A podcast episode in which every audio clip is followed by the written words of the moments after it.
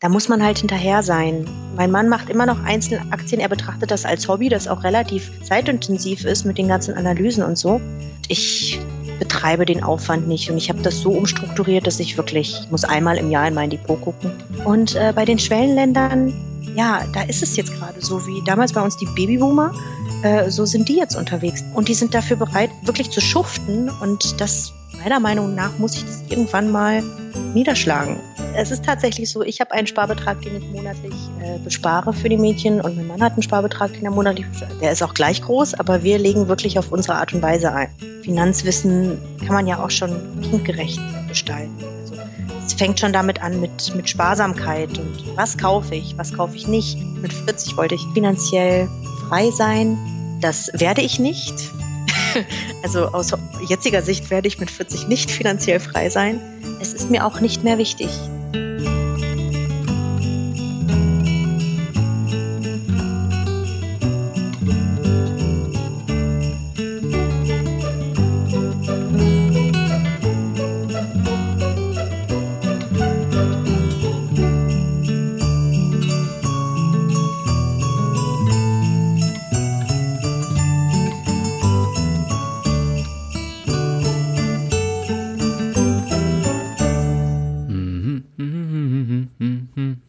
Okay, jetzt reicht es. Ich bin schon im Weihnachtsflow, wie du hörst, aber ist das nicht ein schönes Weihnachtsintro gewesen?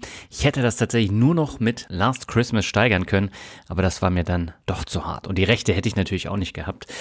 Zum Abschluss eines sehr herausfordernden Jahres wollte ich eine entspannte und unterhaltsame Weihnachtsfolge, die nicht nur von hoher Inflation in die Tiefe rauschenden Börsenkursen, dem furchtbaren Krieg in der Ukraine oder den aberwitzigen Krypto-Kapriolen handelt. Deswegen auch dieses Weihnachtsintro, was mit Rockmusik überhaupt nichts zu tun hat, aber äh, das wollte ich mir jetzt tatsächlich mal gönnen. Ich hatte im Vorfeld keine Idee, mit wem ich so eine Folge machen könnte, bis ich meinen heutigen Gast dann bei Instagram wiederentdeckte. In dem Moment fiel mir ein, dass ich mit ihr die allererste Finanzrocker Weihnachtsfolge vor sieben Jahren gemacht habe. Und nach wie vor ist das eines der unterhaltsamsten Interviews, das ich je gemacht habe. Damals hatten wir während des Gesprächs einen Lachanfall, den ich rausschneiden musste, weil da einiges schiefgelaufen ist. Das ist mir ins Gedächtnis gekommen und damit hatte ich auch den perfekten Gast für meine Weihnachtsfolge. Ich habe heute Alexandra von Sauerkraut und Zaster zu Gast. Es ist quasi eine Rückkehr zu ganz alten Finanzblogger-Zeiten, als die Szene noch im Entstehen war. Damals war der Blog Sauerkraut und Zaster der bekannteste weibliche Finanzblog. Alex hatte fast fünfstellige Besucherzahlen auf dem Blog, war Dauergast im Wochenrückblick des Finanzvisiers und war in Folge 11 vom Aktien mit Kopf-Podcast zu hören. Im Zuge meiner ersten und einzigen Blogparade lud ich Alexandra dann in Folge 35 des Finanzrocker Podcasts ein. Kurz darauf lernten wir uns in Berlin und Hamburg persönlich kennen. Aber von heute auf morgen gab es keine Inhalte mehr auf Sauerkraut und Zaster. Bis in den Oktober 2022. Jetzt ist Alex zurück und erzählt, was sie in der Zwischenzeit gemacht hat und warum sie zurück in den vollen Finfluencer-Bereich gekommen ist. Darüber hinaus sprechen wir über ihre geänderte Asset-Allokation, Geldanlage für ihre drei Kinder und einiges mehr. Es ist ein genauso entspanntes und unterhaltsames Gespräch geworden, wie ich es mir gewünscht habe und ich wünsche dir beim Hören des Interviews ganz viel Spaß.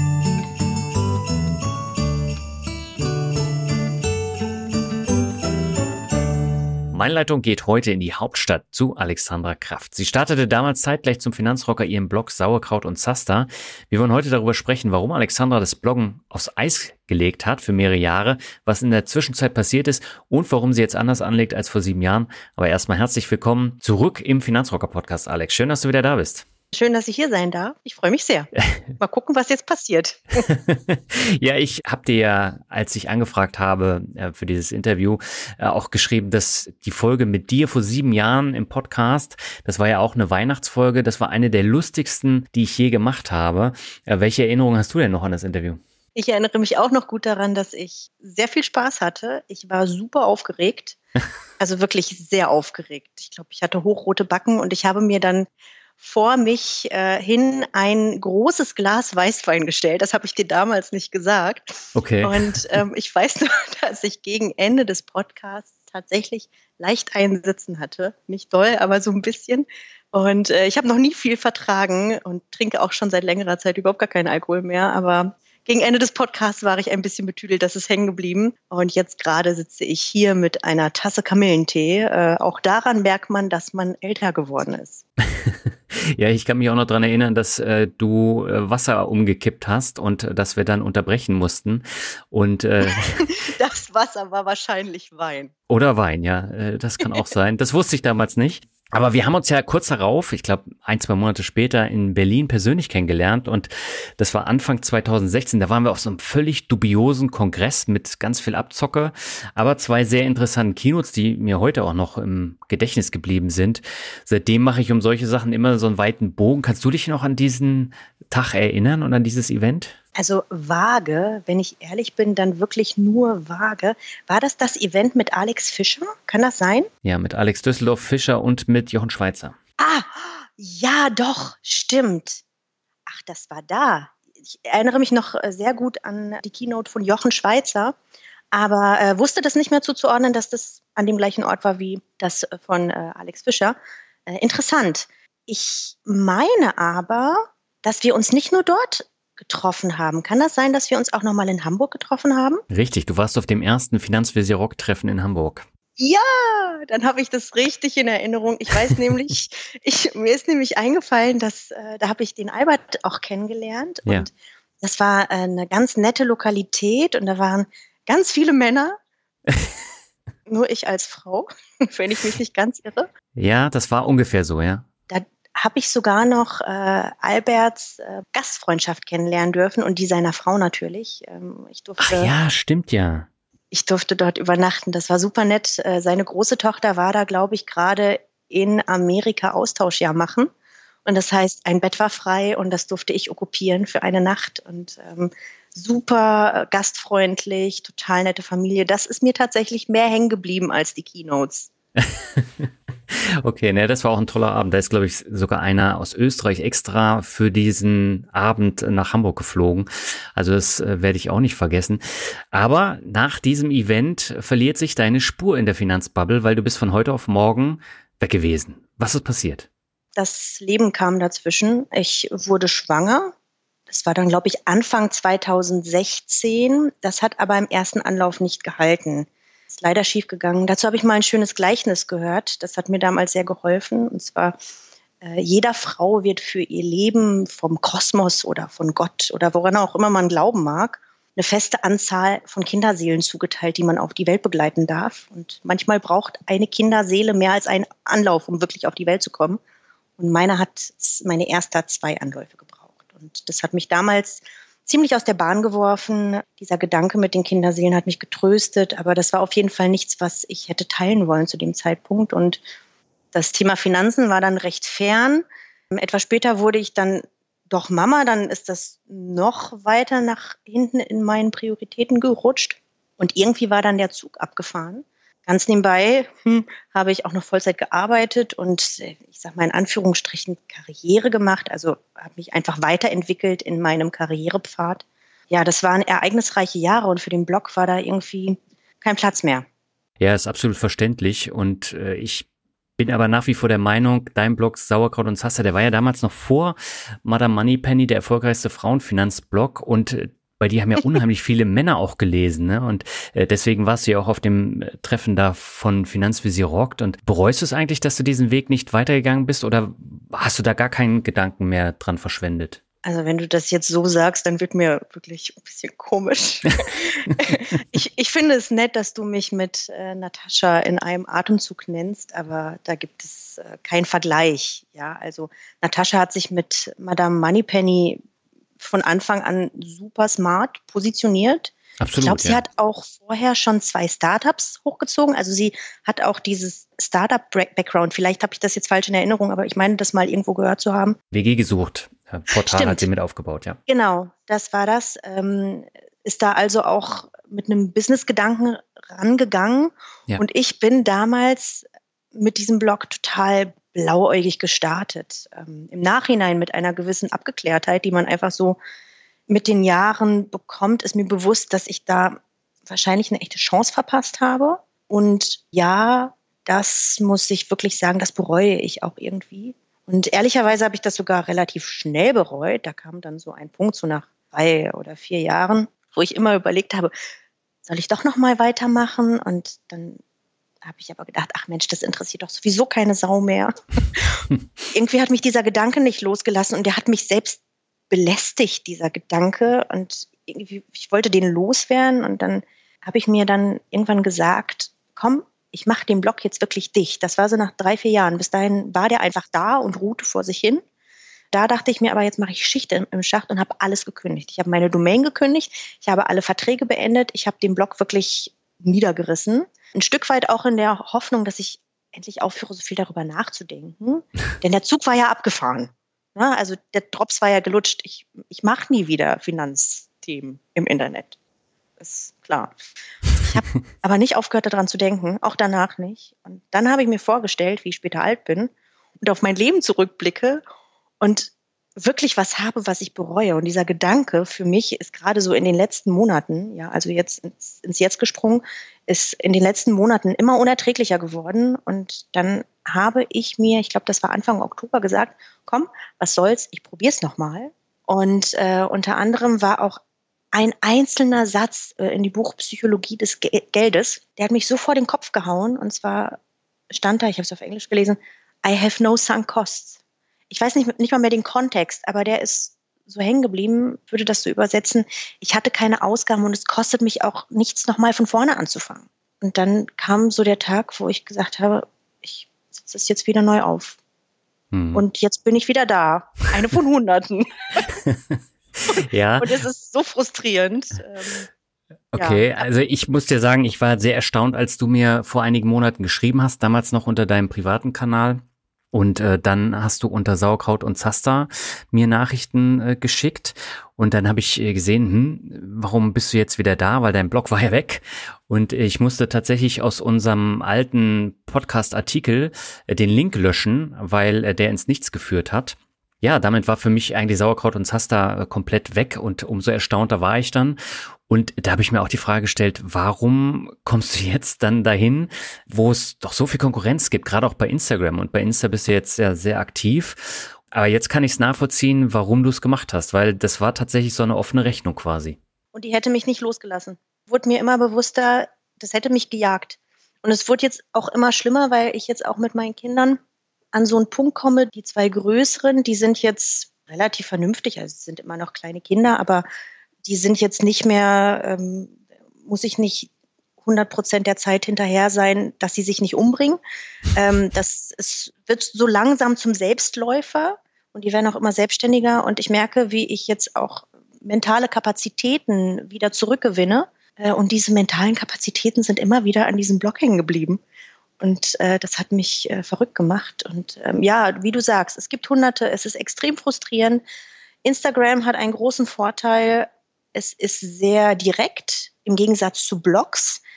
Bei Blogs hast du ja keine, keine wirkliche direkte Kommunikation. Du kannst dich nicht direkt austauschen, außer jetzt in den Kommentaren. Aber wenn du zum Beispiel eine Frage hast, die nichts mit einem Beitrag zu tun hat, wo schreibst du die hin? Und dann schreibst du sie gegebenenfalls gar nicht. Und das finde ich bei Instagram ganz schön. Äh, du kannst direkt Nachrichten schreiben. Es ist sehr viel kurzweiliger, du kannst prägnantere, kürzere Inhalte teilen, entsprechend auch häufiger als so eine großen, epischen Blogbeiträge, für die man normalerweise mehrere Tage Arbeitsaufwand hat, also so mit Recherche und Vorbereitung und dann Schreiben und so. Ähm, das finde ich ganz schön, das mache ich auch ganz gerne. Es ist tierisch frustrierend, weil man ist eine von Hunderten und was mich da wirklich über Wasser hält, sind äh, Nachrichten von Leuten, die mich wiederfinden. Das ist total schön.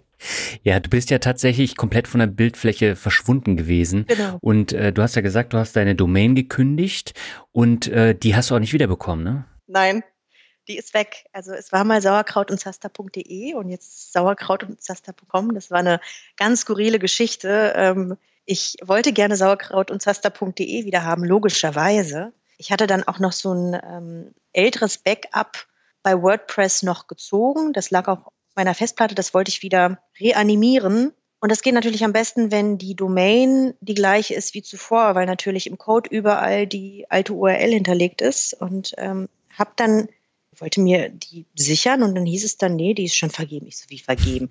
Bin dann auf www.sauerkraut und Zaster.de gegangen und dann war da diese typische generische blanke Seite und irgendwo so in äh, durchscheinender Strich, Schrift, ähm, du kannst diese Homepage kaufen. Ich so, aha. und dann gehe ich da drauf und dann wird man, ich wusste gar nicht, also ich wusste, ich habe mich dann ein bisschen schlau gemacht. Mir war nicht bewusst, dass sowas geht überhaupt. Habe dann da gesagt, die, also ich habe auf diesen Button geklickt, jetzt kaufen und dann kam so ein Dialog, wo ich einen Preisvorschlag abgeben konnte, so ein Initialgebot. Und ich so, ein Euro. und dann meinte er gleich, nee, nee, du musst bei 50 starten. Ich so, okay, 50 Euro ist auch in Ordnung. So, und dann habe ich das abgeschickt. Irgendwann später bekomme ich dann eine E-Mail, Angebot abgelehnt, Gegenangebot 15.000 Euro, inklusive Mehr Mehrwertsteuer wohlgemerkt. Ich saß davor und habe voll angefangen zu lachen und mein Mann ist dann auch gekommen. Also, was ist denn los? Und dann habe ich ihm das erzählt. Er so, naja, das, das ist aber teuer. Mhm. Und ich so, ja. Äh, das ist eine Domain, die äh, keiner sucht und eben nicht sowas wie pizza.de zum Beispiel, wo man das irgendwie nachvollziehen kann, äh, dass man das vielleicht haben wollen würde. Sauerkraut und Zaster.de wird es wahrscheinlich nur mich geben, die daran Interesse hat. Und äh, ich weiß nicht, hast du dich mal mit diesem Domain-Business beschäftigt, dass man die kaufen kann und dann für teuer Geld wieder verkaufen kann? Nee, gar nicht. Also das für mich Abzocke. Also. Und vor allen Dingen frage ich mich, die Person, die sich diese Domain gesichert hat, müsste das nicht einer meiner Blogleser gewesen sein?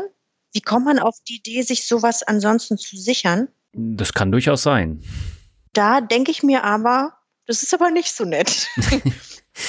Ja, heutzutage kriegst du auch nichts geschenkt und äh, meistens äh, bekommst du dann noch einen Tritt hinterher und das ist ja so ein Tritt gewesen dann eigentlich. Ich habe dann auch kurzzeitig überlegt, das gut sein zu lassen. Und dann dachte ich mir aber, okay, komm, das wird jetzt nicht an einem Punkt.de scheitern. So wichtig ist es nicht. Und äh, ich nehme dann Punkt.com. Und interessanterweise, diese, diese, dieses Angebot von dieser Domain-Verkaufsplattform. Das wurde ja quasi über eine Zwischenabwicklungsplattform abgewickelt. Da war auch irgendein Ansprechpartner da, halt nicht der Verkäufer selber. Ja. Mir wurde dann quasi im Nachhinein jeden Tag ein neues Angebot gemacht. Dann immer so in Tausender-Schritten ähm, wurde runtergezählt. Aha. Und dann so nach zehn Tagen habe ich so eine, dann waren wir dann so bei 5000 Euro. Dann habe ich dann so eine Nachricht bekommen, ähm, haben Sie denn noch Interesse? Und ich so, ehrlich gesagt, nee, also ganz ehrlich, ja. der kann gerne versuchen, diese Domain noch woanders loszuwerden. Ähm, viel Glück dabei. Vielleicht klappt's ja. ähm, und dann wurden mir aber weiter die Vorschläge gemacht und dann ist es sogar runtergegangen bis 1000 Euro. Also wohlgemerkt 15.000 Euro bis 1000 Euro. Und dann habe ich aber geschrieben, hey, ganz ehrlich, bitte, hören Sie auf, mich zu belästigen. Äh, ich, ich möchte nichts, ich möchte nicht mehr. Ich konnte da auch nicht sagen, irgendwie auf den Button klicken und so Vorgang abbrechen. Ich habe immer diese, diese Gefühl-Spam-Mails bekommen. Ja, das war meine Erfahrung zu der Sauerkraut- und Zaster.de Domain, die ich leider, leider nicht mehr wiederbekommen durfte. Du hast ja damals knapp 9000 Besucher auf deinem Blog gehabt. Das habe ich in den alten Blogartikeln gelesen. Da hast du ja immer fleißig Buch geführt. Heute sind es wahrscheinlich ein paar Dutzend, oder? Ich schaue tatsächlich nicht rein, könnte ich dir nicht sagen. Ich gucke da bei meinem Blog gar nicht in die Statistik, weil ich ähm, einige Aufräumarbeiten auch noch machen müsste. Zum Beispiel müsste ich äh, dafür sorgen, bei Blogbeiträgen ist es so, dass du dafür sorgen musst, dass Google weiß, dass es die gibt. Und ich habe ja jetzt nicht mehr die .de-Domain, sondern die .com-Domain und ich glaube, Google weiß noch gar nicht, dass es mich gibt. Ja, aber das ist ganz einfach. Das sind tatsächlich nur ganz wenige Klicks, mit denen du das äh, Google mitteilst. Genau, ich weiß, dass es ganz einfach ist, aber da habe ich mich halt noch gar nicht drum gekümmert. Deswegen der meiste Traffic oder eigentlich aller Traffic kommt über Google. Ähm, und solange ich diese paar Klicks nicht gemacht habe, gucke ich auch gar nicht in meine Statistiken rein. Was mich so ein bisschen gewundert hat, wenn du auf die Startseite von deinem Blog gehst, da ist die Alexandra kopflos. Ach, weißt du, Daniel, das ist wie, das ist quasi das äh, Revival von damals, als ich mit Sauerkraut und Zaster vor sieben Jahren gestartet habe. Da war ich auch überall kopflos. Okay. Und äh, stimmt, ich war mir nicht sicher, ob ich mein Gesicht zeigen möchte. Und jetzt bin ich bei Instagram, der Drops ist sowieso gelutscht. Ich müsste genau. es mal ändern. Kommt. Okay. Eins nach dem anderen. Ich Sehr muss gut. den Blog wirklich aufräumen. Und es war jetzt auch relativ viel Arbeit. Wie gesagt, Anfang Oktober ähm, habe ich das in Angriff genommen. Und es war jetzt relativ viel Arbeit, äh, das überhaupt zum Laufen zu bekommen, dass die ganzen Beiträge dort drin wieder gelandet sind aus diesem Backup. Da ist noch einiges zu tun. Aber jetzt gerade macht mir Instagram ein bisschen mehr Spaß und Blog aufräumen ist ein bisschen nach hinten gerutscht. Okay. Dann lass uns mal auf das Thema Geldanlage zu sprechen kommen. Du bist jetzt verheiratet, dreifache Mutter und erfolgreich im Job. Hat sich denn deine Geldanlage seit sieben Jahren auch stark geändert, wie dein Leben? Ich glaube, mein letzter Stand war, dass ich noch relativ viele Einzelaktien hatte damals. Das wurde mir dann zu pflegeaufwendig. Wie gesagt, haben sich meine Prioritäten dann verschoben.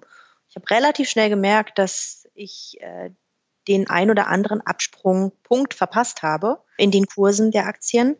Da muss man halt hinterher sein. Mein Mann macht immer noch Einzelaktien. Er betrachtet das als Hobby, das auch relativ zeitintensiv ist mit den ganzen Analysen und so.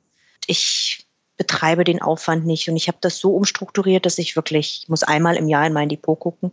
Und selbst das eigentlich nicht mal unbedingt. Ich habe hauptsächlich ETFs. Ganz klar, der Schwerpunkt liegt auf ETFs bei mir, eben weil das so ein Selbstläufer ist. Sein kann, nicht sein muss. Man kann ja auch aktiv mit ETFs investieren, aber ich mache das sehr gediegen passiv. Und wie sieht heute deine Asset-Allokation aus? Ich habe ein Depot, ein klassisches Depot, was so, so ein Weltportfolio ist. Da habe ich den MSCI World drin, da habe ich den MSCI Emerging Markets drin und da habe ich ein MSCI World Small Cap drin. Äh, das ist so mein klassischen Depot bei der Bank habe, wo ich reingucken kann. Ich habe ein bisschen Tagesgeld, da allerdings jetzt, weil ich in Elternzeit bin, verhältnismäßig wenig. Also ich glaube 2000 Euro oder sowas. Ich habe ein ganz kleines bisschen Bitcoin und äh, dann habe ich noch zwei größere Positionen, wenn man mein Gesamtvermögen anschaut. Ähm, das eine 14 Prozent, das andere 22 Prozent meines Gesamtvermögens, also schon ein ziemlicher Batzen. Ähm, das sind äh, Unternehmensanteile von quasi Unternehmen, in denen ich arbeite oder gearbeitet habe. Arbeitgeber bieten ja manchmal den Arbeitnehmern äh, Möglichkeiten, Anteile zu kaufen und dann Bonusanteile noch dazu geschenkt zu bekommen, in Anführungsstrichen. Das lohnt sich in den meisten Fällen oder das ist, es kann sich lohnen. In meinen Fällen, wo ich zugeschlagen habe, hat sich das gelohnt und ähm, ja. Und dein Emerging Markets Anteil, der liegt ja bei ca. 23,5 Prozent. Äh, wie bewertest du denn so generell die Schwellenländer und den seit Jahren schwach laufenden Kursesindex? Es ist ja immer ziemlich schwankungsreich auch gewesen. Ja, die Emerging Markets, die mag irgendwie keiner, ne? ähm, das, das läuft halt zu lange schon seitwärts, aber ich persönlich glaube wirklich fest an die. Ich glaube, dass die irgendwann kommen werden. Ich meine, man muss sich das mal anschauen. Also wir leben in einem Land, die Leute machen sich Gedanken, Work-Life-Balance, äh, möglichst wenig arbeiten, so viel wie möglich sein Leben genießen. Und das ist auch ganz anders als zwei Generationen her bei uns beispielsweise. Und äh, bei den Schwellenländern, ja, da ist es jetzt gerade so wie damals bei uns die Babyboomer. Äh, so sind die jetzt unterwegs. Die wollen arbeiten, die wollen Karriere, die wollen erfolgreich sein, die wollen mehr für ihr Leben, mehr für ihre Familien. Ähm, und die sind dafür bereit, wirklich zu schuften. Und das, meiner Meinung nach, muss sich das irgendwann mal niederschlagen. Und irgendwann muss das Bruttoinlandsprodukt durch die Decke gehen und dann müssen auch irgendwann mal die Kurse anfangen zu steigen von den Emerging Markets. Ich glaube da fest dran und wenn es soweit ist, dann bin ich dabei. ja, das Problem ist natürlich da immer die Politik, ob das nun Brasilien ist oder äh, China. Äh, das knallt da natürlich ordentlich rein. Und bei China haben wir es ja in den letzten Monaten gesehen, äh, was da an politischem Einfluss genommen wird. Das wirkt sich natürlich extrem auch auf die großen Unternehmen in China aus. Das stimmt. Aber ich bin einfach davon überzeugt, dass auf lange Sicht, vielleicht nicht mal mittelfristig, wird sich das einpendeln und dann wird es auch steigen. Ich glaube wirklich an die, ich glaube, dass die so viel Potenzial haben, viel mehr als die Industrieländer, was so ähm, Wachstumsmöglichkeiten angeht. Das ist jetzt auch so ein bisschen, woran glaube ich? Ja, also man soll ja auch nicht unbedingt aus der Vergangenheit auf die Zukunft schließen, aber man neigt natürlich dazu und viele Schwarzmaler sagen dann, okay, dadurch, dass die Politik jetzt in letzter Zeit so viel eingegriffen hat, so wird es dann auch weitergehen. Ähm, letztendlich sucht man sich immer die Informationen, die das bestätigen, was man sowieso schon annimmt. Und ich glaube an die Emerging Markets. Irgendwann, irgendwann kommen die. Hast du gar keine Emerging Markets? Doch, ich habe Emerging Markets natürlich auch in meinem Portfolio, äh, in meinem Sparplan-Portfolio. Ich hatte tatsächlich auch chinesische Einzelaktien, äh, einige, aber die habe ich alle verkauft. Also das ist mir dann tatsächlich zu, zu heikel geworden. Und ich habe meine Emerging Markets Anteile immer noch in meinem Sparplan-Portfolio. Ist jetzt auch keine kleine Summe, aber äh, ich bespare die nicht mehr, schon seit zwei Jahren nicht mehr. Ach, okay. Also die lässt du liegen und wartest darauf, dass es rund geht. Naja, rund äh, gehen wird es wahrscheinlich irgendwann. Also ich werde sie nicht verkaufen. Eventuell werde ich die Sparpläne dann auch nochmal anpassen, dass ich dann beispielsweise nur noch auf dem All Country World Index setze, wo die schon integriert sind, aber halt zu einem kleinen Anteil. Okay. Ja, der liegt ja ungefähr bei 10 Prozent, glaube ich. Mhm, ja. Und äh, du setzt aber tatsächlich auch noch auf äh, ein Small Cap äh, ETF. Wie kommt das? Also auf die Idee hat mich Gerd Kommer gebracht. Das habe ich mir fast gedacht. ist ja nicht so, als wenn ich mir das selbst ausgedacht hätte, dass Small Caps eine nette Investition wäre. Nee, ähm, Gerd Kommer hat ja in seinem, wie heißt es nochmal? Äh, Souverän investieren. Genau, mit, in, mit Indexfonds und ETFs. Da hat er ja dieses Weltportfolio vorgestellt und ich, ich will nicht sagen, ich halte mich da dran, aber ähm, dieses klassische 70-30 ist ja dann quasi die Vorstufe zu der Variante mit dem Caps. Also der hat ja das Weltportfolio, das kann ja bis am Ende hat, hat es ja ganz viele ETFs, die so wirklich die ganzen Weltmarkt abbilden. Für einen ähm, Privatanleger ist das nicht realisierbar. Ich weiß gar nicht mehr, wie viele das waren. Nur das Schaubild vor Augen, das waren irgendwie 20 oder sowas, die er da aufgezählt hatte. Für Privatanleger ist dann halt die Empfehlung eher World und äh, Emerging Markets oder eben auch World Emerging Markets und äh, Small Cap. Und ich habe mich dann ein bisschen äh, schlau gemacht. Ich hatte eine größere Bonuszahlung bekommen, hatte dann überlegt, was ich damit mache, ob ich das aufteile.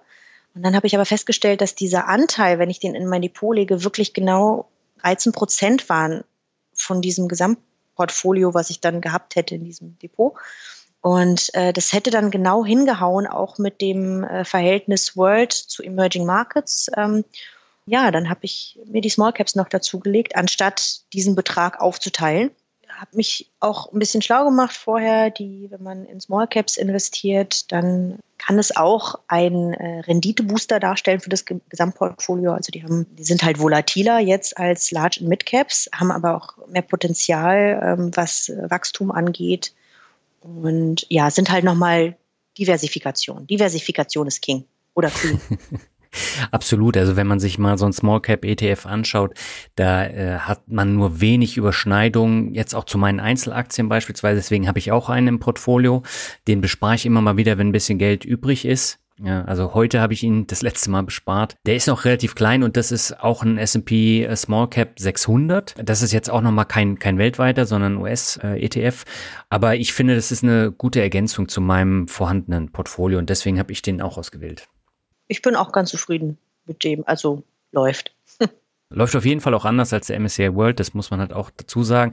Aber wie es mit den Faktoren halt immer so ist, mal ist der eine Faktor gut, mal der andere. Und da haben wir, glaube ich, vor zwei, drei Jahren auch ein ausführliches Interview mit Professor Weber und mit Gerd Kommer dazu gemacht zum äh, Faktor investieren. Und das fand ich super interessant. Ach Mensch, das ähm, habe ich nicht mitbekommen. Das könntest du mir mal zuschicken. Dann schaue ich mir das auch nochmal an. Sehr gerne und ich packe es auch nochmal in die Shownotes, weil ich denke, dass einige Hörerinnen und Hörer das auch nicht kennen. Und ich glaube, das war eine der besten Interviewfolgen, die wir bei der Finanzvisier Rock gemacht haben. Deswegen zwei so Schwergewichte dann im Interview zu haben und die durchaus gegensätzliche Meinung haben, ist immer interessant. Ja. Du hast Kryptos angesprochen und ähm, bei Kryptos hast du ja auch eine Geschichte, warum du da investiert hast, oder? Ich habe nicht unbedingt eine Geschichte, warum ich da investiert habe. Ich habe investiert tatsächlich zum Allzeithoch, jetzt vor kurzem, ich glaube Anfang des Jahres oder sowas. Habe da richtig den typischsten Anfängerfehler gemacht, als, als es von den Dächern geschrien hat, als sogar Muttchen von nebenan meinte, Krypto wäre doch mega. Da habe ich gedacht, so jetzt ist es soweit, jetzt, jetzt steige ich. Ähm, berühmte letzte Worte. Ich weiß nicht, ich glaube, ich bin 70 Prozent im Minus. Also ähm, wow. es ist, ja, es ist wirklich Allzeithoch. Ich habe zum Allzeithoch gekauft. Ich muss allerdings sagen, dass ich Kryptos nicht falsch finde und das okay finde, dass ich die in meinem Portfolio jetzt habe. Ich könnte mir auch vorstellen, die noch ein bisschen zu besparen. Jetzt gerade laufen meine Sparpläne und meine Investitionen ähm, eher auf Sparflamme, weil ich ja noch in Elternzeit bin. Aber wenn es dann wieder weitergeht, dann ähm, könnte ich mir auch vorstellen, dass Krypto auch mal ein, zwei Euro abbekommt. Ich glaube nämlich wirklich, dass der Kurs da auch wieder hochgehen wird. Bin da aber nicht hypemäßig hinterher. Mehr als 5% wird Krypto bei mir nicht sehen. Eher so 3, 4. Das ist aber auch eine gute Größe. Hast du Krypto? Ich habe auch Krypto, die haben sich jetzt auch halbiert in diesem Jahr, aber das ist verschwindend gering. Also ist, glaube ich, jetzt von 1% auf 0,5% meines Portfolios gegangen. Und äh, mehr wollte ich Krypto eh nicht zugestehen, weil ich ja auch noch einen größeren P2P-Anteil habe, den ich jetzt auch sukzessive verkleinere. Ich glaube, ich habe ihn auch schon halbiert. Ich will das Risiko in meinem Portfolio halt nicht so erhöhen. Und deswegen habe ich mich davon auch jetzt getrennt von den P2P-Krediten. Die hattest du auch damals, ne? Ja, damals noch Aux Money. Gibt's die überhaupt noch? Nee, die äh, gibt's gar nicht mehr. Also die ähm, konzentrieren sich, glaube ich, nur noch auf Privatkredite, aber du kannst da gar nicht mehr investieren, schon seit längerer Zeit nicht mehr. Die ganzen deutschen Plattformen, die sind alle weg vom Fenster. Es gab ja noch Lendico. Ach, richtig. Aber da war ich auch schon raus. Also ich bin ja dann auch äh, bei Aux Money äh, damals noch, sogar noch als ich den Blog hatte, habe ich, glaube ich, irgendwo einen Beitrag geschrieben, dass ich mich da raus zurückziehe, weil bei mir alles ausgefallen ist. Und ähm, ich glaube, am Ende bin ich plus minus null rausgegangen. Vielleicht tick negativ. Also war auch nur Spielgeld. Ich, das, also es ist Geld, es ist nie wirklich da, um damit zu spielen. Aber mir war schon bewusst, dass das eine risikoreichere Sache ist. Und ich wollte einfach mal gucken, wie das funktioniert. Ich glaube, ich habe 1000 Euro oder sowas investiert. Also bei mir äh, war eine fünfstellige Summe investiert und ich habe tatsächlich Glück gehabt mit den Plattformen. Also bisher ist nur eine richtig im Minus und das ist äh, Crowdestor. Da sehe ich das Geld wahrscheinlich auch nicht wieder, aber ansonsten ähm, lief das sehr gut. Aber jetzt, wo die Inflation im Baltikum halt so extrem nach oben gegangen ist, da äh, habe ich wirklich Zweifel, ob das Geschäftsmodell sich über die nächsten Jahre noch trägt. Ach so, und damit auch der Grund, warum du jetzt nach und nach aussteigen möchtest. Richtig, weil die Inflation, die ist ja in Estland, Lettland und Litauen bei über 20 Prozent. Das hat natürlich auch einen Einfluss auf die Konsumprodukte, die sie dann von den Krediten kaufen oder auf die Immobilienprojekte. Ja, ich glaube da nicht mehr so ganz dran. Dann viel Glück, dass du da schnell und schmerzlos ausgestiegen kommst. Ja, ist tatsächlich. Also ich bin jetzt in diesem Jahr bei drei Plattformen komplett raus und ich habe jetzt eigentlich nur noch zwei und äh, die laufen jetzt erstmal so, so parallel weiter. Eine Frage, die Eltern immer wieder umtreibt, das ist ja das Depot für das Kind. Damit hast du dich auch schon auseinandergesetzt in den letzten Jahren, oder? Wir haben ja drei Kinder und alle unsere drei Kinder haben jeweils ein eigenes Depot. Und sucht Papa da die Einzelaktien aus oder gibt es da ETF-Sparpläne? Tatsächlich äh, beides. Okay. Papa investiert und Mama investiert und wir in investieren ziemlich getrennt voneinander. Aha, okay. werkeln gemeinsam in den Depots unserer Kinder rum. Es ist tatsächlich so, ich habe einen Sparbetrag, den ich monatlich äh, bespare für die Mädchen und mein Mann hat einen Sparbetrag, den er monatlich, der ist auch gleich groß, aber wir legen wirklich auf unsere Art und Weise ein. Und ähm, ich finde es auch gar nicht so falsch, weil ich bin ja wirklich Langzeit, Buy and Hold, ETF. Ich habe auch für meine Mädchen die zwei ETFs World und Emerging Markets und äh, ich betrachte das quasi als, als Basis und mein Mann ist eher so ein bisschen, naja, nicht als Zocker unterwegs, aber halt, wie gesagt, ein bisschen mehr der Rendite hinterher. Und ich glaube, die Kombination könnte ganz, ganz gut funktionieren. Das ist ja ähnlich wie so ein, wie so eine, so eine Investmentstrategie beziehungsweise so ein Depot, das so satellitenmäßig aufgebaut ist. Ja, also du hast dann einen, einen sicheren Kern und da drumherum so ein bisschen risikoreichere Satellitenstrahlen so ein bisschen so ist es bei uns. Häufig stehen die Eltern ja vor der Frage, ob man das Depot jetzt auf den Namen des Kindes eröffnen sollte oder lieber auf den Elternnamen. Wie habt ihr das geregelt? Wir haben das auf die Kinder. Wir hatten mit dem Gedanken gespielt, es auf uns laufen zu lassen, aber es hat halt, wenn man das über die Kinder äh, macht, dann doch steuerlich den einen oder anderen Vorteil. Und hinzu kommt, dass das Depot an sich für uns nur ein Aspekt der Vorsorge, also ein Aspekt der Vorsorge ist. Und ich glaube sogar der unwichtigste, also das ist nur Geld. Das würden die sich auch anderweitig verdienen können. Es ist natürlich schön, wenn man so ein Startkapital hat, wenn man so ein, ins Erwachsenenleben startet. Aber was viel wichtiger ist für mich und meinen Mann, ist, dass sie das zugehörige Finanzwissen lernen, um letztendlich auch mit diesem Depot umzugehen. Natürlich führen wir sie jetzt noch nicht in die an, an irgendwelche Börsengeschichten heran, dafür sind sie viel zu klein. Aber ähm, Finanzwissen beginnt ja schon, kann man ja auch schon kindgerecht gestalten. Also es fängt schon damit an mit, mit Sparsamkeit und was kaufe ich, was kaufe ich nicht, warum möchte ich bestimmte Sachen nicht kaufen, ähm, wie formuliere ich, wenn ich etwas nicht kaufen möchte. Das ist für uns noch wichtiger als jetzt das Depot an sich, dass sie da schon das Wissen mitbekommen. Ja, das ist auch ein wichtiger Punkt. Und äh, erklärst es deinen Mädchen dann so, ähm, Elsa ist zu teuer, du kriegst jetzt keine äh, Frozen Zahnbürste oder wie läuft das ab? Wir haben vor, Instagram ist ja total cool, ich habe da schon eine ganze Weile mal ein Reel gesehen. Der hat das nochmal komplett umgekrempelt, wie ich an die Sache rangegangen bin. Und zwar, äh, was wir jetzt mal machen, wenn wir unterwegs sind, sagen wir, wir sind im Zoo, wir sind danach im Souvenirladen, da muss man ja, Berlin muss man durch den Souvenirladen durch, um rauszukommen aus dem Zoo. Und das ist jedes Mal ähm, ein, ach Mensch, Mama, ich möchte diese Kuscheltierschlange haben, ach Mensch, Mama, ich möchte dieses komische, diese komische Tiermaske haben. Während wir früher gesagt haben, dafür möchten wir jetzt gerade kein Geld ausgeben.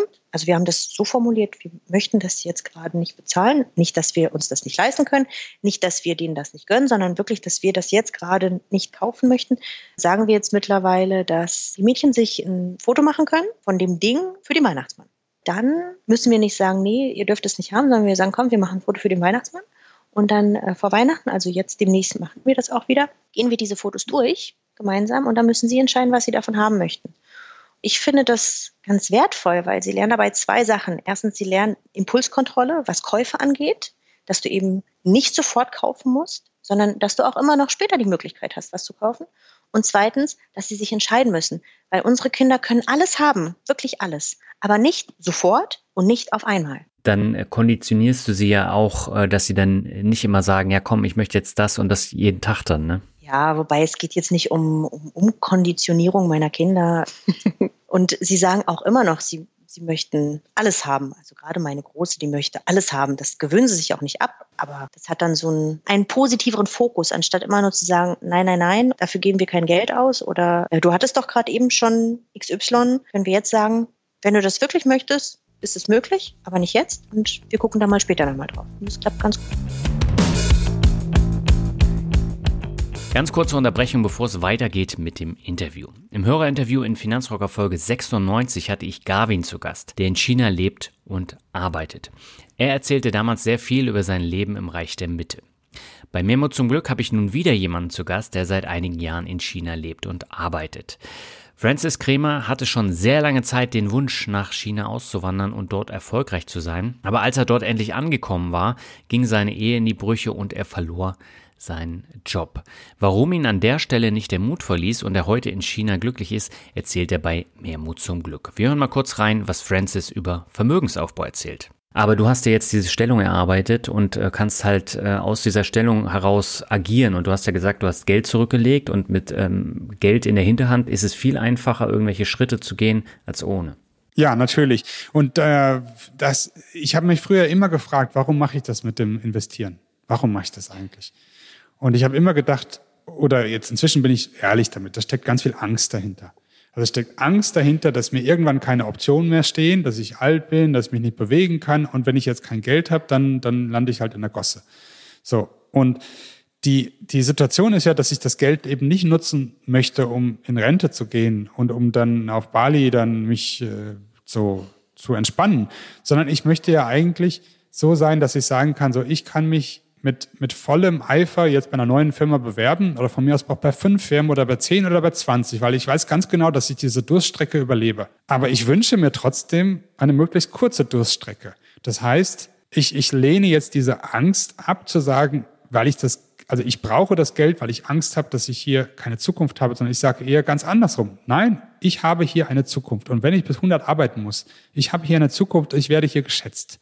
Und das Geld gibt mir halt die Sicherheit, dass ich so einen Plan B habe, den ich nutzen kann, wenn der Fall kommt. Wenn du noch mehr über die Geschichte von Francis erfahren möchtest, dann hör doch mal in Mehr Mut zum Glück rein. Den Link findest du im Blogartikel und in den Shownotes. Und damit gehen wir wieder zurück zum Interview mit Alexandra. Auf geht's. Und hast du für jede deine Töchter jetzt ein eigenes Depot oder hast du die zusammen aufgesetzt, die Depots? Oh, nee, ein Depot für, also quasi zusammen mehrere Kinder für ein Depot, das ist, das darf man nicht, das sollte man nicht machen. Da kommt man irgendwann in Teufelsküche. Ich hatte tatsächlich auch mal überlegt, ob man denn nicht alles auf den Namen der Großen bespart. Die Große war ja zuerst da, die hatte also das erste Depot und als dann die Kleine dazu, also die mittlere jetzt dazugekommen ist, ähm, hatte ich kurz, hatten wir auch eine kurze Zeit, wo wir einfach da dann den doppelten äh, Betrag eingezahlt haben und weiter gespart haben. Aber das Problem ist einfach, dass das Geld in diesem Depot nicht uns gehört. Also das ist nicht das Geld von meinem Mann und von mir, sondern das ist das Geld von unserer ältesten Tochter. Und wenn wir irgendwann an einem Punkt sind, wo wir sagen, so, wir äh, verkaufen das jetzt und teilen das auf, dann tun wir etwas, was nicht erlaubt ist, nämlich wir nehmen ihr Geld und geben das wem anders. Ähm, und wenn man mal drüber nachdenkt, ist eigentlich äh, klar wie Kloßbrühe, dass das nicht geht. Also es ist auch jetzt schon ihr Geld, auch wenn wir es verwalten. Und äh, deswegen die Depots sind getrennt und äh, theoretisch, wenn man das wirklich macht, also wenn man beispielsweise sagt, ähm, äh, wenn mein Kind, mein ältestes Kind 17 ist, dann verkaufe ich alles und teile das dann neu auf, könnte das Kind dann sogar klagen. Ich glaube, das gibt es bestimmt auch. Also da kann man tatsächlich vor Gericht gehen und das Kind würde wahrscheinlich auch recht behalten, weil Eltern dürfen das nicht. Auch wenn man so ein bisschen im Hinterkopf hat, das ist ja eigentlich immer noch meine Kohle, weil alles, was auf diesem Depot drauf ist, habe ich ja eingezahlt. Nee, von dem Gedanken muss man sich lösen. Ja gut, aber dann hätte man ja ein eigenes Depot dann auf den eigenen Namen dann aufsetzen können, müsste dann dafür aber regelmäßig Steuern zahlen. Genau, da hat man ja keine Steuervorteile. Das ist ja das. Es gibt immer Leute, die gerne alles haben wollen und das funktioniert nicht. Und jetzt ab äh, 2023 gibt's ja sogar 1000 Euro Freibetrag. Das macht dann bei drei Kindern halt 3000 Euro und das ist nicht gerade wenig. Das ist nicht gerade wenig, wobei bei den Kindern ja sogar noch hinzukommt, die haben ja nicht nur diesen Freibetrag, sondern du hast ja auch diesen Steuergrundfreibetrag. Und den haben auch schon Kinder. Ähm, ich weiß es nicht aus dem Kopf, wie hoch der ist, aber ähm, theoretisch können Kinder auch schon Einnahmen haben bis 9000 Euro, ungefähr so um den Dreh und äh, die sie nicht versteuern müssten. Und das ist ja so ein Gewinn wäre dann genauso eine Einnahme. Das sind also bei Kindern nicht nur diese 1000 Euro, sondern das geht noch darüber hinaus. Du hast so einen sehr interessanten Artikel dazu geschrieben, den verlinke ich auch mal in den Show Notes. Da kann jeder, äh, der sich dafür interessiert, einfach mal äh, reinschauen. Ähm, lass uns noch mal über das Thema Haushaltsplan sprechen. Das ist ja auch immer ein Thema, was schon sehr, sehr lange äh, in der Finanzbubble äh, ein Thema ist und äh, gerade bei den Frauen auch. Ähm, wie sieht's denn bei dir in der Familie aus? Führst du da immer noch ein Haushaltsbuch? Nein. Also jetzt gerade aktuell nicht. Ich habe immer mal wieder eine Phase, wo ich Haushaltsbuch führe, wobei nicht für meine Familie, sondern tatsächlich für mich, weil wir haben, wir haben ein Gemeinschaftskonto, von dem gehen alle Familienausgaben ab. Die sind weitestgehend optimiert. Also mein Mann sorgt dafür, dass einmal im Jahr über die Verträge geguckt wird und gegebenenfalls nachjustiert wird, falls man da was günstigeres findet, Kfz-Vertrag oder wie auch immer. Da kümmert er sich drum und alles andere, was von diesem Konto abgeht, außer jetzt wirklich Verträge, sind eigentlich nur Lebensmittel. Und da optimiere ich nicht. Also da, da führe ich kein Haushaltsbuch. Ähm, ich kaufe gerne Bio, da könnte man auf jeden Fall sparen, aber das möchte ich auch einfach nicht da sind die Ausgaben so, wie sie sind. Und wenn wir mal einen Klamotteneinkauf für die Mädchen vom Haushaltskonto machen, dann ist der auch nötig. Also das ist jetzt nichts, wo man sagt, oh, dann äh, das hätte ich ja auch irgendwie anders gestalten können. Theoretisch hätte ich mehr gebrauchte Sachen kaufen können. Mittlerweile bin ich dazu übergegangen, auch für die Mädchen eher neu zu kaufen, weil ich habe ja drei. Und wenn ich dann schon gebraucht kaufe, bis zur dritten überleben die Klamotten eh nicht. Die überleben teilweise sowieso ein, ein Kind nicht. Deswegen, wir kaufen mittlerweile, was, was das angeht, eher neu und da bin ich sehr entspannt geworden. Das mache ich nicht mehr. Manchmal bei meinen persönlichen Ausgaben, da führe ich hin und wieder noch Haushaltsbuch. Aber immer, wenn eine Veränderung gerade angestanden ist. Also beispielsweise habe ich einmal am Anfang meiner Elternzeit mal ein, zwei Monate getrackt, einfach zu gucken, wie ich hinkomme, äh, weil es dann doch eine Ecke weniger war als sonst. Und ähm, nach Gehaltserhöhung mache ich das auch so. Ein, zwei Monate, einfach um zu schauen, äh, wie viel bleibt denn dann jetzt wirklich übrig äh, mein Lifestyle passe ich dann ja doch so ein kleines bisschen an. Also ich gebe nicht meine kompletten Gehaltserhöhungen gleich wieder aus, aber so ein bisschen passe ich das an und dann gucke ich immer, wo eine schöne Balance ist zwischen, was gönne ich mir jetzt mehr und was kann ich jetzt mehr sparen und dafür führe ich für gewöhnlich zwei bis drei Monate Haushaltsbuch und fahre damit ganz gut, aber nicht auf den Euro genau. Ich mache das wirklich quick and dirty. Ich habe tatsächlich gemerkt, als ich mal für ein Jahr den Haushaltsplan äh, geführt habe, also wirklich jeden Tag, da habe ich dann ein Gefühl dafür bekommen, wie viel im Monat rein und raus geht.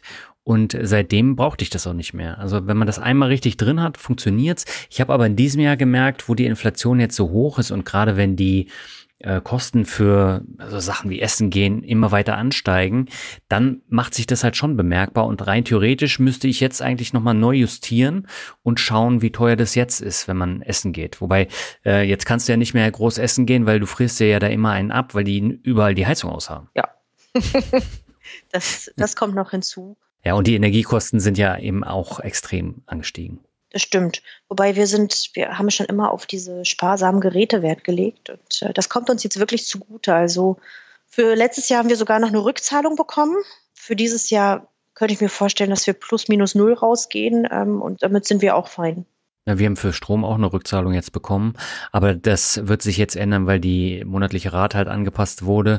Das Thema Heizung kommt auch erst im nächsten Jahr dann auf uns zu, aber auch das wird natürlich deutlich höher und dann muss man halt schauen, wie man das Ganze dann finanziert. Und das sind ja immer diese neuen Sachen, äh, wo man dann feinjustieren muss, damit man da keine Lücken im Girokonto hat. Genau. Und da lohnt sich dann auch wirklich, wenn man dann so einen, so einen Punkt erreicht hat, wo gerade so ein bisschen Ruhe drin ist. Also jetzt mit steigender Inflation könnte man ja jeden Monat neu Haushaltsbuch führen. Und es wird sich immer was anderes er, äh, ergeben. Also da kriegt man ja keinen Haken drunter. Aber wenn sich das alles so ein bisschen eingependelt hat, kann es sinnvoll sein, also ein, zwei Monate zu tracken, um zu schauen, welche Budgets man anpassen muss. Ich habe jetzt auf deinem Blog nochmal geschaut, äh, da gibt es ja auch eine Subline, die lautet Zufrieden in die finanzielle Freiheit. Ist das immer noch ein Ziel von dir jetzt mit drei Kindern? Frage ist, was ist finanzielle Freiheit?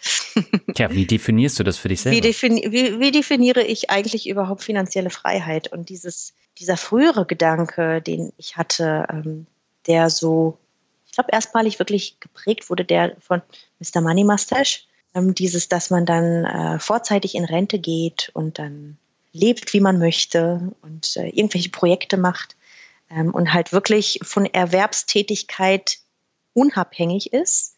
Das äh, war so der, die, die Idee hinter finanzieller Freiheit.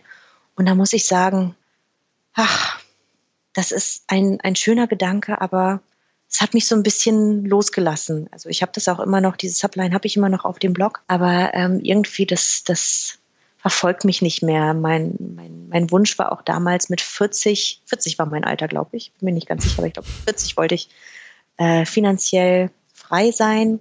Das werde ich nicht. also aus jetziger Sicht werde ich mit 40 nicht finanziell frei sein. Es ist mir auch nicht mehr wichtig. Die Prioritäten haben sich einfach verschoben und das hat damals Albert schon gesagt. Er meinte so, so dieses äh, typische, was, was Eltern, die mit Menschen reden, die junge Erwachsene sind und die noch keine Kinder haben.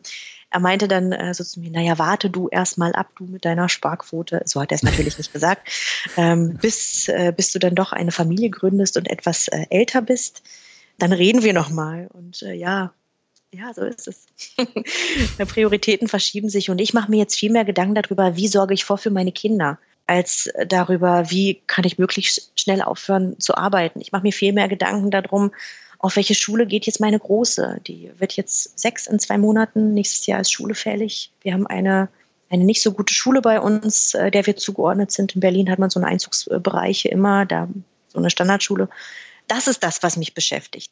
Das ist die Vorsorge, die mich beschäftigt. Wie sorge ich dafür, dass meine Kinder äh, später selbstständige, mündige, vernünftige Erwachsene werden. Das sind so die, die Gedanken. Ja, aber die Prioritäten, die ändern sich ja tatsächlich auch mit dem Leben. Ich setze jetzt auch andere Prioritäten als vor sieben Jahren, als ich mit Finanzrocker losgelegt habe. Das gehört einfach zum Leben dazu. Und ich glaube, dieses strikte äh, dran festhalten, an dem Ziel mit 40 frei zu sein, das ist Quatsch mir war das auch damals schon bewusst. Ich habe auch damals schon, glaube ich, gesagt, lass uns erstmal in die Richtung gehen und dann sehen wir mal. Und bin in die Richtung gegangen und so habe ja immer noch meine automatisierten Spargeschichten. Aber wie gesagt, das ist, das läuft im Hintergrund ab. Hast du dir denn für die kommenden Jahre Ziele gesetzt oder sind äh, tatsächlich deine Kinder so das Ziel, dass, äh, dass es denen gut geht, dass sie jetzt auf eine besondere Schule gehen, äh, dass sie ein Depot aufbauen oder hast du auch noch bezüglich Sauerkraut und Zasterziele? Ah, bezüglich Sauerkraut und Zaster weiß ich das ehrlich gesagt zum aktuellen Zeitpunkt noch nicht. Ich würde gerne sagen, ich möchte damit äh, reich und erfolgreich werden. ich hatte halt wirklich diesen, diesen inneren Treiber, dass ich der Sache nochmal eine Chance geben muss. Das tue ich jetzt auch. Und ich schaue so ein bisschen, wohin mich das treibt. Auch wieder überhaupt gar nicht businesslike, ja. Also nochmal Madame Moneypenny, äh, smarte Businessfrau, die sich perfekt positioniert, bin ich immer noch nicht. das ist ein Thema, das ähm, mich beschäftigt, wo ich ein gewisses Grundwissen habe, das ich gerne teilen möchte. Ich möchte das auch gerne Menschen näher bringen, dass die sich um ihre eigenen persönlichen Finanzen kümmern sollen, dass sie vorsorgen sollen. Ich rede sehr gerne über dieses Thema. Ich tausche mich unglaublich gerne darüber aus und ähm, das ist so, so der erste Schritt, das wieder in der Öffentlichkeit in Anführungsstrichen zu tun. Ähm, und wohin mich das treibt, das weiß ich noch nicht. Ich werde mir wahrscheinlich so ein Jahr geben, wieder. Okay. ähm, gucken, was, gucken, was dabei herauskommt. Und äh, diesmal aber für den Fall, dass ich merken sollte, dass es doch wieder fußfest, ähm, nicht einfach von der Bildfläche verschwinden. Und ähm, wenn ich aber merken sollte, dass der Zug für mich einfach abgefahren ist, dann ist es auch okay. Dann habe ich das probiert äh, und habe nichts mehr, was ich bereuen muss. Bin dankbar für die Zeit. Also kann man von dir nicht erwarten, dass jetzt hier das exklusive Frauenbootcamp und die super duper Frauenveranstaltung für viel Geld kommt, sondern dass es tatsächlich dann reine Lust und Freude ist. Das ist jetzt gerade wirklich reine Lust und Freude. Es schließt überhaupt nichts aus. Ich bin jetzt ich sehe mich jetzt nicht als Online-Coach, da irgendwelche Programme hochziehen und äh, mit Sales-Funnels gezielt an irgendwelche Leute zu verticken. Ich schließe jetzt auch nicht aus, dass man das nicht im Buch schreibe oder so. Nein, das vielleicht nicht. Ähm, gibt wahrscheinlich auch, oder vielleicht auch doch, wer weiß, wer weiß. Daniel, ich weiß es nicht. Ja, das ist mittlerweile ein hartes Business. Ne? Also äh, die, die Bücher sind Bestseller, die Programme laufen und mittlerweile gibt es auch viele Kritiker, die das auch kritisieren, dass man die Leute dann mit irgendwelchen komischen Coaching-Programmen dann äh, für viel Geld äh, da teilnehmen lässt. Ähm, aber letztendlich ist es immer Angebot und Nachfrage und ich sehe das da tatsächlich dann auch so ein bisschen entspannter. Wird ja keiner gezwungen, das, äh, das Geld dafür auszugeben. Ne? Genau. Das Ding ist, das Paradoxe ist ja, wenn du Geld in die Hand nimmst, um etwas zu lernen, lernst du mehr, als wenn du es für Umme bekommst. Gleiche Inhalte. Ja, aber auch nicht immer. Auch nicht immer. Das ist eine Pauschalaussage. Also ich habe ja auch diverse Kurse gekauft und es ist tatsächlich so, bei vielen, die habe ich nicht zu Ende gemacht. Nein, nein, nein, ich habe mich nicht klar ausgedrückt.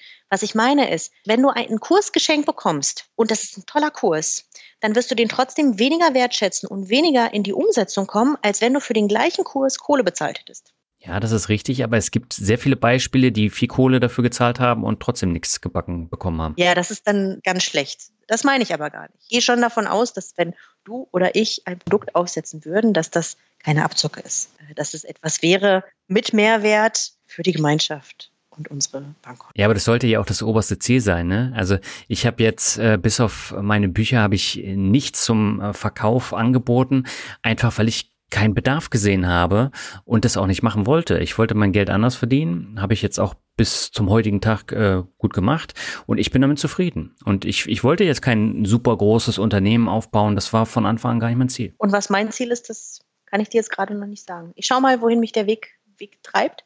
Wie gesagt, ich gebe mir ein paar Monate und ähm, vielleicht kommen ja dann doch noch die ein oder anderen äh, Menschen von damals, die jetzt vielleicht diesen Podcast hören, wieder zu mir zurück ich bin jetzt bei Instagram übrigens.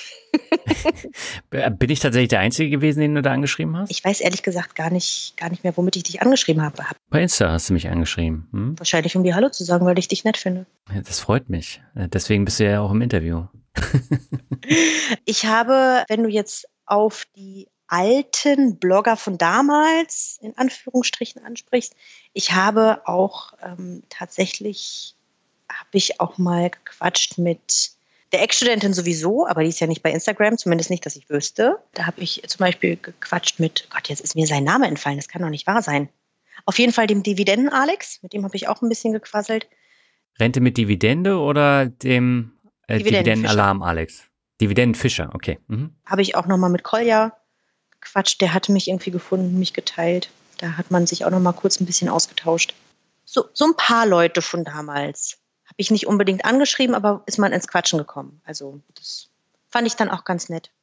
Das ist definitiv nett. Vor allen Dingen, weil der harte Kern, also Nico von Finanzglück hat ja mittlerweile aufgehört, schon seit über einem Jahr jetzt, nachdem er den ersten Platz gemacht hat beim Finanzblock Award. Aber ansonsten sind ja noch viele von 2015 am Start. Also Kolja und auch äh, Alex Fischer, äh, Lars Robbel, Albert. Viele würde ich nicht sagen. Wenn du dir mal überlegst, wie viele es damals gab, ja. Finanz plus Suffix in allen möglichen Endungen, also Finanz, Fuchs, Finanz, Koch, Finanz. Finanzdurchblick, ja, ja. Finanzdurchblick, alles. Finanz, also das, das, alles mit Finanz gab es ja alles. Ja, bei Instagram gibt es nach wie vor alle, alle Tiere als in der Finanzvariante. Ja, stimmt. Finanzfuchs, ja. Finanz, ja, Finanzkoala fehlt noch. Okay, naja, mal gucken, wo es äh, hingeht. Lass uns zum Abschluss nochmal das obligatorische Word Shuffle machen. Ich habe mir ein paar Begriffe überlegt. Ich weiß aber tatsächlich nicht, ob ich die beim letzten Mal schon gestellt habe. Ich habe nämlich. Wenn, dann würde ich mich nicht erinnern.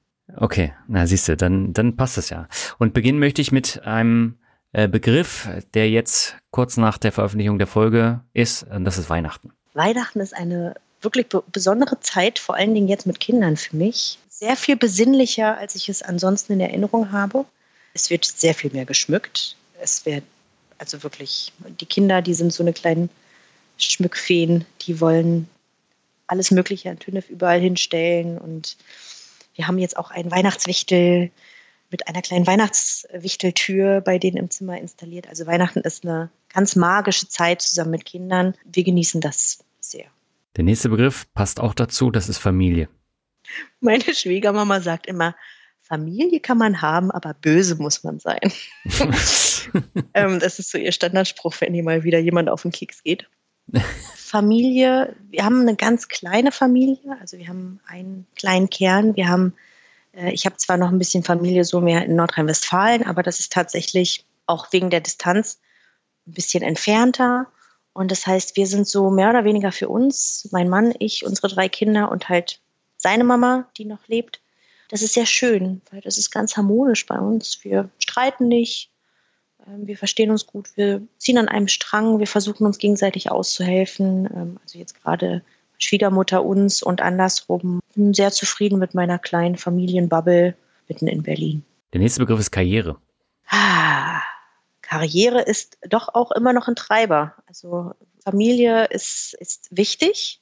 Ich habe mich aber auch immer stets trotzdem um meine äh, Karriere bemüht, bin da auch meinen Weg für mich gegangen, bin auch sehr zufrieden, wo ich jetzt gerade bin. Ich wechsle tatsächlich zum Jahresanfang äh, den Arbeitgeber nochmal. Also aus meiner Elternzeit habe ich mich heraus ähm, umbeworben und ähm, wechsle nochmal und äh, bin ganz gespannt, weil ich der Beratung den Rücken kehre, zum Kunden wechsle. Mal gucken, wie das wird. Aber ist dann auch IT-Bereich? Ich bin ITler, ja, durch und durch. Ich mache Softwareentwicklung das äh, wird sich auch nicht so schnell ändern, weil ich das kann, weil ich das, glaube ich, auch gut kann. Also nicht selber programmieren. Das machen klügere Menschen als ich. Aber ähm, so steuern und planen und mich mit dem Kunden absprechen und halt die Projektleitung ähm, und auch die fachliche Projektleitung, das ist meins, das kann ich. Und das mache ich auch gerne meist. Der nächste Begriff passt dann wahrscheinlich auch dazu, weil er die Basis ist für deine Karriere. Das ist Mathematik. Äh, nutze ich weniger in meinem Beruf, als man denken mag. Ich habe ja ein Diplom in Mathematik. Ich habe auch, äh, mein Nebenfach war auch Informatik, wobei Schwerpunkt war theoretische Informatik. Ähm, muss dazu sagen, ich nutze das null. Und man kommt ja häufig gesagt so, naja, warum überhaupt Mathe? Die ganzen Sachen, die man lernt, die brauchst du ja nie wieder im Leben. Ja und nein. Das Ding bei Mathe ist, was du da wirklich lernst und was ich im Studium gelernt habe, was ich bis heute mitnehme und was ich immer wieder anwende, ist, Probleme von verschiedenen Seiten zu betrachten und äh, strukturiert anzugehen. Das sind so Pfade im Hirn, die man trainiert, die man auf alle möglichen Bereiche anwenden kann. Natürlich habe ich nie wieder ein und dasselbe mathematische Problem, was ich in Semester zwei äh, lösen musste in meinem Berufsleben. Ich habe nicht mal ähnliche Probleme dazu in meinem Berufsleben, aber ich habe Probleme in meinem Berufsleben und ich habe Probleme in anderen Aspekten meines Lebens und mein Mathematikstudium sorgt einfach dafür, dass ich da ganz analytisch rangehen kann, hat mir einfach ein gewisses Werkzeug gelehrt. Und deswegen will ich dieses Studium nicht, nicht missen, auch wenn ich wirklich null, null von den tatsächlichen Inhalten, die ich damals kennengelernt habe, noch anwende. Außer vielleicht Prozentrechnung, aber das war eher Schulmann. Okay. Aber interessante Sichtweise. Also finde ich echt spannend, dass du nach wie vor so auch rangehst an die Sachen. Ja, gelernt ist gelernt. Ja, dann kommen wir zum nächsten Begriff. Das ist äh, die Stadt der Fehleranfälligkeit, nämlich die Hauptstadt. Berlin, meine Perle. Ähm, ich meine mich zu erinnern, dass du nach Berlin tatsächlich auch beim letzten Mal gefragt hast. Und damals habe ich gemeint, ähm, äh, Berlin ist wie ein streuender Hund, dreckig, aber man kann ihn trotzdem lieb gewinnen. Davon bin ich äh, ein wenig abgerückt. Also ich merke, Berlin ist irgendwie nicht so meine Final Destination. Ich habe irgendwie im Gefühl, dass es äh, uns noch woanders hinziehen wird. Also irgendwie fühlt sich das immer mal mehr, mal weniger nach Heimat. Ja, jetzt gerade, wo wir eine gute Schule für unsere Große sichern konnten und dadurch auch für unsere weiteren Kinder, weil es gibt immer so einen Geschwisterbonus, wird uns das doch auch wieder in Berlin binden. Aber das Leben geht ja auch noch nach der Schule der Kinder weiter. Und ich äh, könnte mir wirklich vorstellen, irgendwann nochmal woanders hinzugehen, weil wirklich die Leute hier, die spinnen alle. Ich glaube, das ist aber auch ein Zeichen, äh, dass in Berlin alles schief geht. Ob das nun der Flughafen ist, die Wahl im letzten Jahr, es geht alles schief da. Geht alles schief. Ja. Diese Stadt ist so chaotisch, wirklich. Und äh, einfach nochmal der finale Keil war Corona. Ich meine, wir haben jetzt uns eine ganze Weile unterhalten und das Wort Corona ist noch nicht gefallen. Ne? Das muss ich jetzt noch ändern. Das ist eine Leistung, ne? Das ist eine Leistung, aber jetzt, jetzt ist es soweit aber gar nicht, um über Corona zu reden, sondern über die Spaltung. Also wie viele, viele Freundschaften ich in der Corona-Zeit verloren habe. Zum einen, weil man sich einfach aus den Augen verloren hat, die Prioritäten sich geändert haben, aber auch, weil die Meinungen so auseinandergegangen sind zu Corona. Ja, meine Meinung, die von Freunden. Ähm, da, und irgendwie, man sieht die Leute jetzt teilweise mit anderen Augen. Also ich hatte eine, eine gute Freundin oder wir hatten eine befreundete Familie, mit denen sind wir super zurechtgekommen, aber die haben so eine Panik gehabt, die hatten so viel Angst und irgendwie kann man die jetzt auch nicht mehr mit, mit anderen Augen sehen. Die haben auch jetzt immer noch Angst und ähm, irgendwie, man, man, da findet man dann auch nicht zueinander, weil man sein Leben weiterführen möchte und das klappt einfach nicht mehr und das ist so eine Spaltung und das wirklich Corona hat mir Berlin nochmal, das hat davor schon angefangen, aber jetzt nochmal madiger gemacht und ah. Okay, schnell weiter zum nächsten Thema. Mal gucken, ob das erfreulicher ist. Finfluencer ist der vorletzte Begriff. Influencer. Es gibt sie wie Sand am Meer und teilweise muss man wirklich aufpassen. Das ein oder andere Mal fehlt auch echtes Basiswissen. Ne? Du, das, das Ding ist, jeder kann sich Finfluencer nennen. Jeder kann einen auf Finfluencer machen. Ähm, und es gibt teilweise auch wirklich Menschen, so One-Man-Shows oder One-Woman-Shows, die teilen dann ihr Wissen und da hapert es halt wirklich an der einen oder mhm. anderen Stelle. Und da denke ich mir, ah, nicht gut. Das ist nicht gut, wenn da wirklich Tausende von Leuten, dann wirklich Tausende von Leuten zugucken, was die verbreiten. Und dann teilweise ist es auch fast schon gefährlich. Ist es tatsächlich. Und wenn man jetzt so sieht, dass immer mehr von den Leuten nach Dubai gehen und da irgendwelche Schindluder betreiben, da wird mir ganz anders. Wenn ich da drauf reinfallen würde, ja, ich meine, es gibt ja total viele, die darauf reinfallen, ob das nun Social Trading ist oder normales Trading und dass da Sachen verkauft werden für, für zigtausend Euro, die jetzt auch nicht so wirklich überzeugend sind und die Leute das machen, das tut schon weh. Und du kannst ja nicht äh, die, die Leute belangen, ne? Die sitzen ja nicht in Deutschland. Und äh, das war das Krasseste, was ich neulich mal gesehen habe, also ist ein paar Monate her, aber diese, da war eine Standard-Lifestyle-Influencerin, ja, also die hat Klamotten in die Kamera gehalten und hat äh, ansonsten Lippenstifte ge, geswiped, geswappt auf ihrem Handrücken, ich weiß nicht, wie man es nennt, aber so ne, Farben gezeigt auf den Handrücken und dann in die Kamera gehalten. Das hat sie eigentlich die meiste Zeit gemacht und auf einmal hat sie angefangen, Krypto-Coachings und hat oh ihr Gott. Wissen zu, zu Krypto geteilt. Ähm, die saß auch in mhm. du Dubai tatsächlich. Okay. Und da dachte ich auch so, wirklich? Also die hat dann so eine, so eine Live-Calls gemacht mit, mit Leuten, hat aufgefordert, wer Interesse hat, kann sich registrieren und mm, mm, mm. da dachte ich, wirklich? Also, da bin ich jetzt, da war ich dann wirklich sprachlos. Wie jetzt? also Lippenstifte sind jetzt nicht so mein Metier, deswegen kenne ich solche Kanäle nicht, aber es ist bedenklich und es ist nicht nur bei diesen Lifestyle-Influencerinnen so, das ist äh, teilweise überall so und das Thema Kryptos, das habe ich schon 2017 gemerkt, als ich da in äh, Tallinn einen Vortrag gehalten habe vor den ortsunabhängigen Unternehmern. Da war das schon ein riesengroßes Thema und alle hatten keine Ahnung von Aktien oder ETFs, nur von Krypto. Und die Meinung hat sich mittlerweile da auch geändert, aber ich habe mit den Leuten halt nichts mehr zu tun, weil das hat mich einfach so abgeschreckt. Ja, und das ist halt über die Jahre immer noch größer geworden. Ne? Mit dem äh, Bitcoin-Preis ist äh, diese, diese Gier da noch größer geworden. Und, Natürlich. Äh, ja, man kann es den Leuten nicht verdenken, aber also ein bisschen mehr drüber nachdenken, in was man investiert und wen man da tatsächlich auch mit seinem Geld beglückt. Und wenn das ein Typ ist mit einer Maske, der in Dubai sitzt, also da fehlen mir wirklich die Worte. Den kenne ich noch nicht. Das, ähm den kennst du nicht? Ja, okay, ich sage den Namen jetzt nicht, aber ich sagte das nach dem Interview. Äh, es gibt einen, der mit Maske bei Instagram für unter anderem Krypto und äh, Social Trading wirbt. Bin super gespannt. Ja. Okay. Kommen wir zum letzten Begriff, der hat nichts damit zu tun, er ist Glück. Ich habe ein glückliches Leben gelebt, wenn meine Kinder, auch wenn sie alt sind, noch Zeit mit mir verbringen wollen. Da denkst du aber sehr weit ins Voraus. Das ist aber so häufig, dass das nicht der Fall ist. So ähm, gerade auch so über die Feiertage in meinem Bekanntenkreis und besuchst du deine Eltern? Nee, das machen wir schon lange nicht mehr.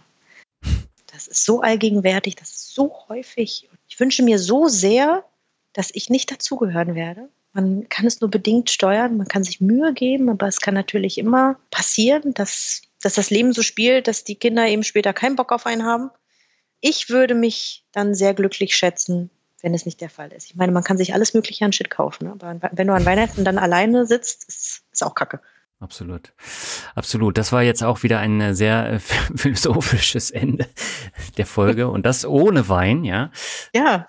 Ja, aber es ist äh, trotzdem eine interessante Folge geworden, wie ich finde, und sie passt äh, zu der etwas speziellen Situation kurz vor Weihnachten, wenn die Folge dann rauskommt. Und ich danke dir sehr herzlich für deine Zeit und ich wünsche dir alles Gute äh, für deine Finfluencer-Karriere, die hoffentlich dann in den kommenden Monaten kommt. Vielen Dank. Dankeschön. Soweit das Interview mit Alexandra. Alle Links findest du wie gehabt in den Shownotes und im Blog. Damit wir jetzt alle schön besinnlich in die Weihnachtstage starten können, gibt es jetzt nochmal die etwas längere Version vom Weihnachtsintro. In diesem Sinne wünsche ich dir und deiner Familie ein schönes Weihnachtsfest und einen guten Rutsch ins neue Jahr. Ich danke dir sehr herzlich, dass du auch in diesem Jahr wieder fleißig den Finanzrocker Podcast gehört hast und wir hören uns mit dem obligatorischen Depotrückblick Anfang Januar wieder. Bis dahin sage ich ciao und Merry Christmas.